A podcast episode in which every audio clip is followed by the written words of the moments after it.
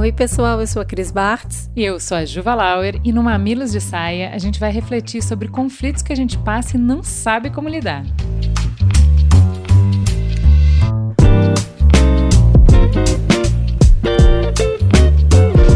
Hoje a gente vai falar sobre saudade, um sentimento que fica na gente às vezes para sempre. O problema, Juliana, é quando a saudade nem é nossa e ela fica nas paredes, nos móveis, pela casa toda. Conta aí essa história. Oi, pessoal, eu sou a Silvana de Recife. Eu tô namorando um homem incrível, a gente tá junto há um ano, estamos muito envolvidos. Só que ele é viúvo há seis anos e eu sou o primeiro relacionamento dele depois dessa perda. Ele me convidou para morar junto, mas a casa dele é cheia de fotos e itens da falecida.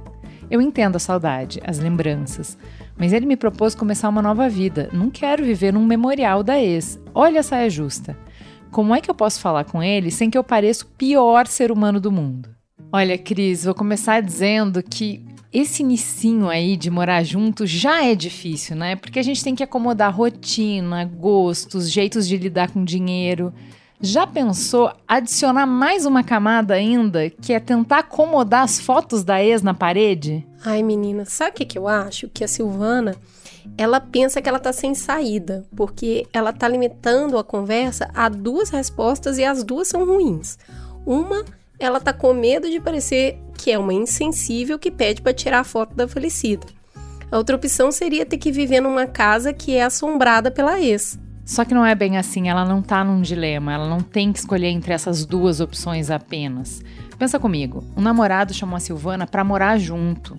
Tem que ser na casa dele? Porque assim, até entendo, é cômodo mudar para uma casa já montada.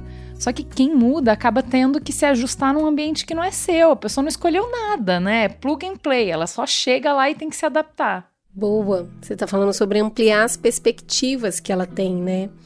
E também fico pensando que ao invés de reclamar das fotos, a Silvana pode convidar o namorado para mudar. Ambos vão mudar de casa para uma casa nova para aí sim construir uma vida com ela, onde cada cantinho vai ser sonhado, pensado e planejado pelos dois. Eu acho muito legal isso, porque se os dois partem de casas montadas, óbvio que vai ter um monte de móvel, de eletrodoméstico duplicado isso convida para um exercício. Cada um vai ter que deixar um pouquinho para trás e trazer um pouco das suas coisas. E eu acho que isso é uma boa metáfora para o que significa construir uma vida a dois.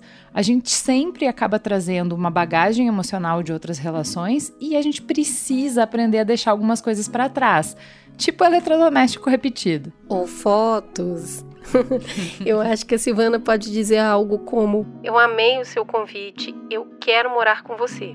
Só que eu quero embarcar nessa nova etapa com um cantinho novo. Que a gente escolha, vá montando junto com todo carinho. Eu vou amar ter um espaço para criar boas memórias novas nossas. O que você acha? Ou, sinceramente, né, Cris? Ela pode só curtir esse chamego gostoso, cada um na sua casa, né? Porque, ó, eu sem filho, acho que eu não moraria mais na mesma casa, não, hein? Ó, aí já é com ela. Opção ela tem. Um beijo, boa sorte, Silvana, e até o próximo Mamilos de Saia.